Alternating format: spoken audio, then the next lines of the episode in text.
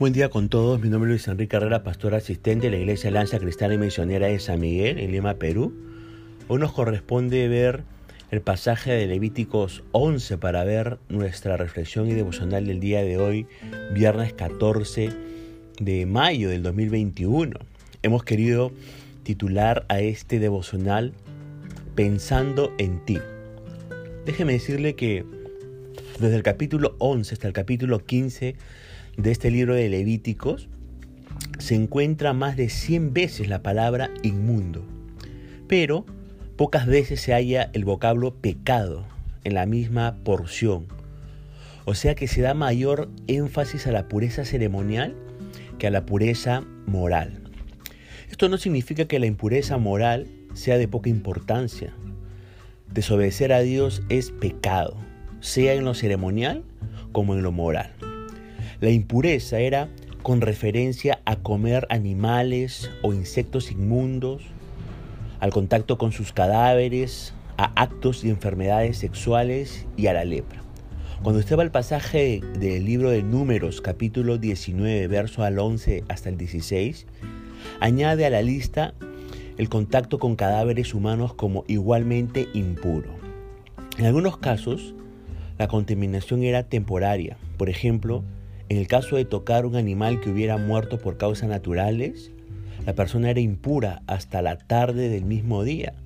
Si tocaba un cadáver humano, quedaba inmundo por siete días. Y la forma de purificarse era lavarse el impuro y asimismo eh, lavar la ropa. La pena del contaminado era separarse del tabernáculo y de la congregación. Se ofrecían sacrificios para ser restaurado. Ahora, las reglas referentes a la pureza y a la impureza que vemos en estos capítulos tienen eh, dos propósitos. Un primer propósito es que Dios quería enseñar a su pueblo la santidad. Según las reglas, era puro lo que podía aproximar a la persona hacia Dios y era impuro lo que la incapacitaba para el culto y por lo tanto se hallaba ligada a la santidad. Se enseñaba que la inmundicia, aunque fuera ceremonial, no era cosa liviana. Alejaba al adorador de su Dios. Y usted recordará el texto que dice, sin santidad nadie verá al Señor. Ahora, la purificación personal simbolizaba la santidad. Y la purificación ceremonial debía ir acompañada de la purificación interior. Eh, la religión de Jehová tenía el propósito grande de hacer al pueblo santo y conservarlo en santidad. Levíticos 11:44 va a decir, seréis santos porque yo soy santo. Ahora, por regla general, Israel no tenía una norma doble de moralidad, una para el sacerdote y otra para el pueblo, lo cual demuestra que la santidad debía gobernar todos los aspectos de la vida, incluyendo la comida, la bebida y las actividades diarias. El pueblo de Dios debía proteger el cuerpo, la mente y el corazón de lo que podía contaminarlo. Y Dios quería enseñar al pueblo a discernir entre lo santo y lo profano, entre lo limpio y lo impuro. Empleaba las cosas materiales para enseñar verdades morales y espirituales. Ahora, fíjese que hay pensamientos, palabras y actos que hacen también inmundo al creyente hoy en día, ¿verdad? Usted recuerda, si que queremos aplicarlo para el día de hoy, usted recordará que el cuerpo, nuestro cuerpo es el templo del Espíritu Santo si somos de Cristo, si somos creyentes. Y no debe ser contaminado físicamente con vicios, ni hecho impuro por la inmoralidad. Según de Corintios capítulo 6, verso 17 dice, salid de en medio de ellos y apartaos, dice el Señor, y no toquéis lo inmundo, y yo os recibiré. Los creyentes hoy en día pueden discernir entre el bien y el mal por medio de la palabra de Dios. Eso dice Hebreos 5:14. Ahora, un segundo propósito referente a la impureza y a la pureza es que Dios quería conservar la salud de su pueblo. Las leyes de la purificación tenían también el fin de hacer más higiénica la vida de los israelitas para así protegerlo de las enfermedades. Un comentarista dice que estas leyes tienen su paralelo en nuestras modernas costumbres higiénicas. Antes del siglo XX, fíjese, la humanidad no sabía nada de gérmenes, ni de parásitos, ni del contagio de enfermedades. En general, la clasificación de los animales dada en Levítico concuerda con lo que eh, ha descubierto la ciencia moderna en cuanto a cuáles son buenos para comer. Y Dios formuló reglas con motivaciones para proteger la salud de su pueblo. No se olvide, todas estas reglas que vemos en estos capítulos del 11 al 15 tienen esa motivación, proteger la salud de su pueblo. Demuestra así, por parte de Dios, su solicitud por todos los aspectos de nuestra persona, tanto el espíritu como el cuerpo. Ahora veamos qué nos dice este capítulo 11. En primer lugar, veremos la clasificación de los animales según criterios de salud. Existe una relación entre la salud del cuerpo y la del alma. Lo que produce enfermedad y muerte es impuro y Dios lo prohíbe en el Antiguo Testamento. Por ejemplo, se prohíbe carne porcina, la cual muchas veces contiene parásitos que invaden el cuerpo humano si no se cuece bien. Israel este, podía comer, sí, pero ¿qué podía comer?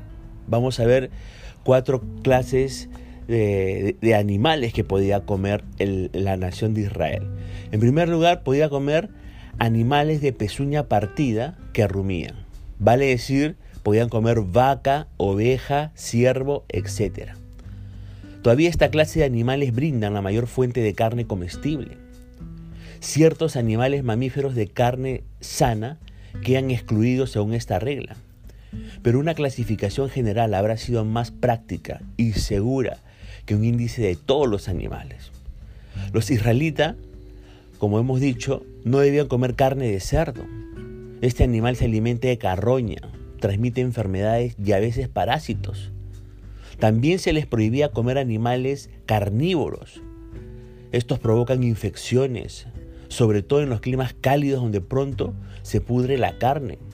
Los reptiles y los ratones son repugnantes y hasta hoy no se consideran comestibles. En segundo lugar, Israel podía comer animales acuáticos que tienen aletas y escamas. Por regla general, la carne de los peces es sana, pero los animales que no tienen aletas ni escamas, tales como las ranas, las anguilas y los mariscos, producen a veces desórdenes gástricos. En tercer lugar, Israel podía comer aves que no se encuentran en la lista de los animales prohibidos. Es evidente la razón por la cual se prohíben algunas de estas aves. ¿Por qué? Algunas por ser carnívoras, otras por alimentarse de basura. En cuarto lugar, Israel podía comer insectos de cuatro clases de la familia de las langostas. Estos estaban permitidos. Estos insectos comen solo vegetación y contienen mucha proteína. Por lo tanto, se consideraban buenos y hasta hoy lo son en el Medio Oriente. Así también tenemos que decir que el contacto con cuerpos de animales muertos contaminaba al israelita porque amenazaba su salud. Ahora, ¿cuál es el significado de estas leyes para el cristiano de hoy en día? Fíjese que Cristo nos liberó de la ley ceremonial del antiguo pacto y estamos bajo el nuevo pacto. No nos vemos nosotros los cristianos obligados a cumplir las reglas levíticas. Cuando usted va al pasaje de Colosenses capítulo 2, verso 13 al 16 y después ve los versículos del 20 al 23, mire lo que va a decir la palabra de Dios. La voy a leer en la Biblia, lenguaje sencillo. Dice la palabra de Dios en Colosenses 2, ustedes estaban muertos pues eran pecadores y no formaban parte del pueblo de Dios. Pero ahora Dios les ha dado vida junto con Cristo y les ha perdonado todos sus pecados. La ley escrita estaba en contra de nosotros, pero Dios dice le puso fin por medio de la muerte de Cristo en la cruz. No dejen que nadie los critique por lo que comen o beben Ustedes están unidos a Cristo por medio de su muerte en la cruz y ya no están sometidos a los espíritus que gobiernan este mundo. Entonces, ¿por qué se comportan como si todavía estuvieran bajo su dominio? ¿Por qué obedecen a quienes les dicen no toquen esto, no coman eso, eh, no prueben aquello? Esas reglas no son más que enseñanzas humanas que con el tiempo van perdiendo su valor. Fíjese también qué es lo que dice 1 Timoteo capítulo 4, verso 4. Dice, porque todo lo que Dios ha creado es bueno y podemos comer de todo sin rechazar nada si le damos las gracias a Dios. Muchos creyentes, sin embargo, a pesar de quizás saber esas escrituras o no, se abstienen de ingerir eh, animal eh, ahogado, o sea, muerto por asfixia, y también se abstienen de, de ingerir sangre. ¿Por qué? Porque como dice Levítico 17:11 y Hechos 15:19, la sangre simboliza el medio de nuestra expiación, ¿no? Pero hoy en día Jesucristo ha quitado esa prohibición. Y si, le gusta, y si gusta puede ver también 1 Corintios capítulo 10, versos 25 y 27, que dice, de todo lo que se, se vende en la carnicería, comed sin preguntar nada por motivos de conciencia, porque del Señor es la tierra y su plenitud. Si algún incrédulo os invita y queréis ir, de todo lo que se ponga delante, comed sin preguntar nada por motivos de conciencia. Ahora, la decisión de comer o no comer es de cada persona. Cada uno ya sabe qué animal es inmundo en relación a lo que le puede producir enfermedad en su cuerpo, ¿no? Y tiene que, y tiene que regirse según los lineamientos de su conciencia. En realidad, todo nos es lícito hacerlo, pero debemos saber que no todo nos conviene. 1 Corintios 10:23, ¿qué es lo que dice? Todo me es lícito, pero no todo conviene. Todo me es lícito, pero no todo edifica. No, no todo lo que quisieras, quisiéramos quizás comer, ¿no? entre comillas, no nos va a edificar. Ahora, el alimento, usted sabe, es una de las actividades más importantes para las personas. Y fíjese que nosotros las personas tenemos que alimentarnos en tres niveles. El alimento tiene que ser en primer lugar en el espíritu. Tenemos que alimentar el espíritu. Y la única forma de mantenernos bien alimentados espiritualmente es a través de la oración y de la, de la lectura y el estudio y la aplicación de la palabra de Dios. Y debemos mantener una excelente dieta diaria de las escrituras. En segundo lugar, las personas tenemos que alimentar el alma, ¿no? Nuestras emociones se alimentan de nuestros pensamientos, y usted sabe eso. Y nuestros pensamientos se alimentan de lo que vivimos diariamente de lo que vemos y de lo que oímos. Los lugares y las personas que frecuentamos influyen mucho en nuestra forma de pensar. Las personas con quienes nos relacionamos nos pueden llevar al éxito o al fracaso en la vida. Por eso es necesario siempre estar renovando nuestra manera de pensar.